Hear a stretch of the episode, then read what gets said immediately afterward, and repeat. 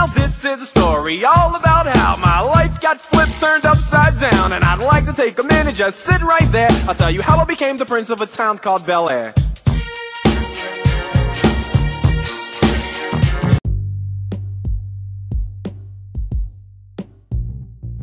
Se você conhece essa abertura, muito provavelmente você não estava vendo o Will Smith fazer alguma piada sobre o peso do tio Phil, ou vendo o Carlton fazendo aquela dancinha icônica dele. O Maluco no Pedaço foi uma série que marcou gerações.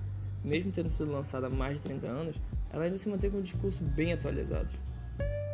E para você que não conhece a série, nela a gente acompanha a história do Will, um rapaz da periferia, que acaba de se mudar para Bel Air, para a cidade grande, para morar com seus tios ricos na imensa mansão deles. Lá também moram seus três primos, a Hillary, que é a mais velha, o Carlton, que tem a idade do Will, e a Ashley, que é a criancinha da família.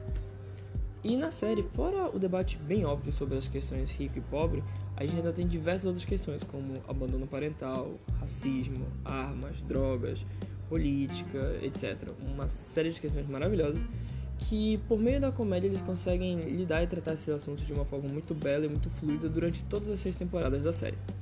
Só que a partir da terceira temporada a série ela ganha outro tom, ela passa a focar mais no amadurecimento desses personagens, especialmente dos mais jovens, e é justamente sobre esse amadurecimento que eu quero falar nesse episódio. Todo mundo da série passa por uma certa aprovação durante essas últimas temporadas, mas eu gostaria de começar falando sobre o Carlton.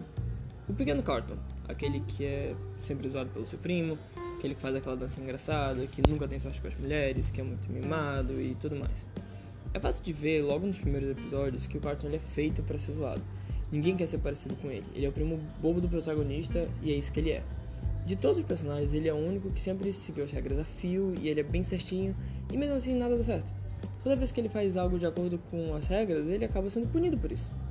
E existe um certo auge que é exatamente no momento em que ele tenta entrar para a universidade.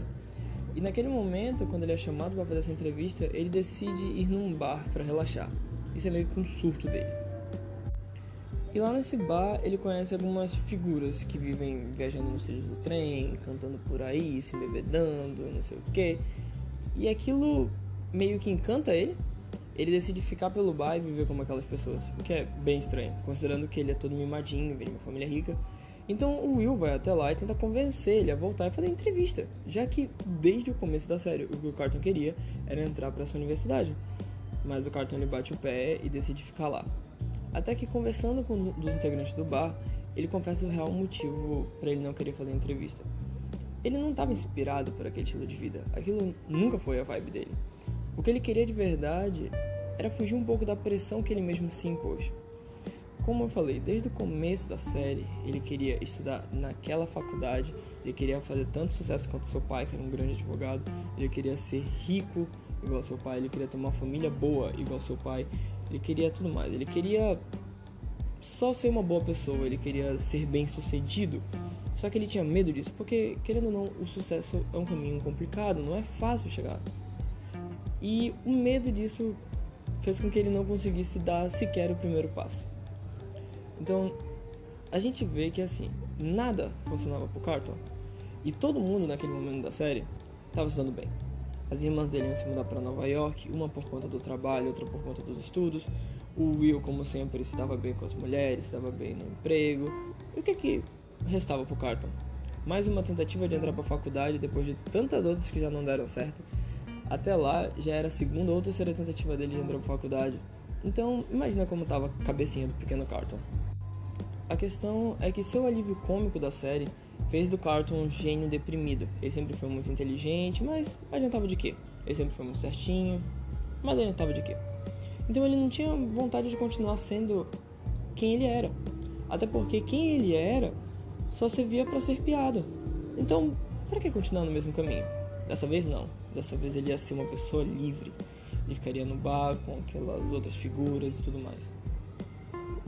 Então, o velhinho que estava escutando ele vira para ele e faz uma simples pergunta: Você está abandonando o jogo porque o jogo é ruim ou porque você teve uma rodada ruim? E eu não sei se é porque eu gosto muito de jogos de aposta, não sei se é porque também na época em que eu assisti essa cena eu estava passando por uma fase relativamente parecida com a do Carton, mas essa pergunta me abalou muito. Eu não sei se você já jogou algum jogo do gênero, mas a ideia desses jogos é, é claro, você pode até estar tá perdendo. Mas você nunca vai ganhar se você sair da mesa. Você só perde quando você larga o jogo. Antes disso, tudo é possível. Então, o Carlton, ele decide voltar, decide fazer entrevista e ele é aprovado, como ele já deveria ter sido há muito tempo. Então, o que eu vejo é que assim, mesmo depois de perder algumas rodadas do jogo, ele ganhou aquela rodada que valia mais. Mas assim como num jogo no mundo real, se alguém ganha, alguém também perde.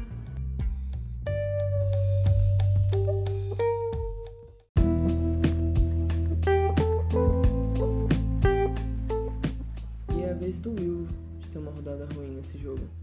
No final da série, todo mundo está se mudando para algum lugar. As primas estão indo para Nova York, uma para trabalhar numa empresa melhor, a outra para estudar artes. O Carlton está indo para a faculdade, já que ele foi aprovado. E o Will não quer ser o único a morar com os tios.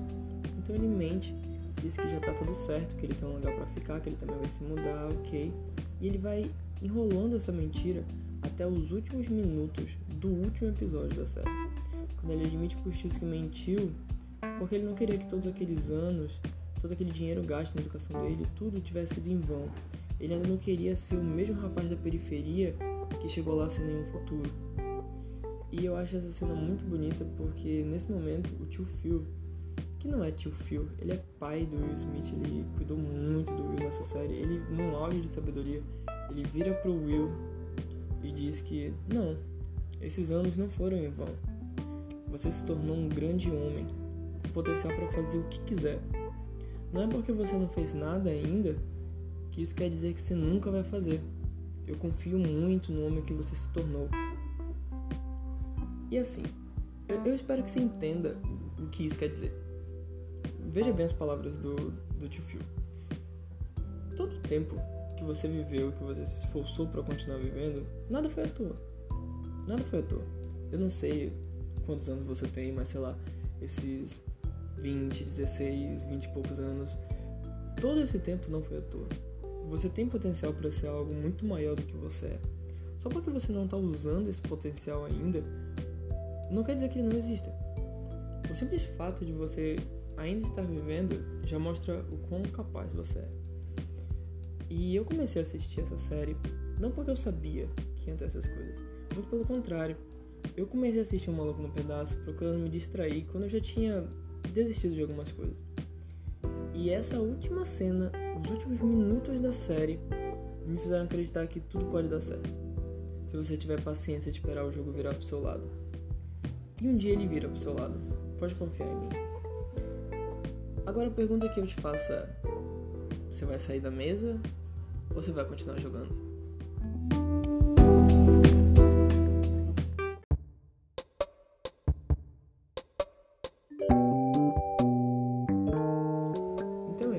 Podcast bem curtinho sobre essa série maravilhosa. Eu espero que você consiga assistir ela. A série é tudo de bom. A gente vai ficando por aqui agora. Quem sabe no próximo podcast a gente fale de camarada de novo. Então é isso, eu espero que você fique bem, continue vivendo, continue querendo viver e até a próxima.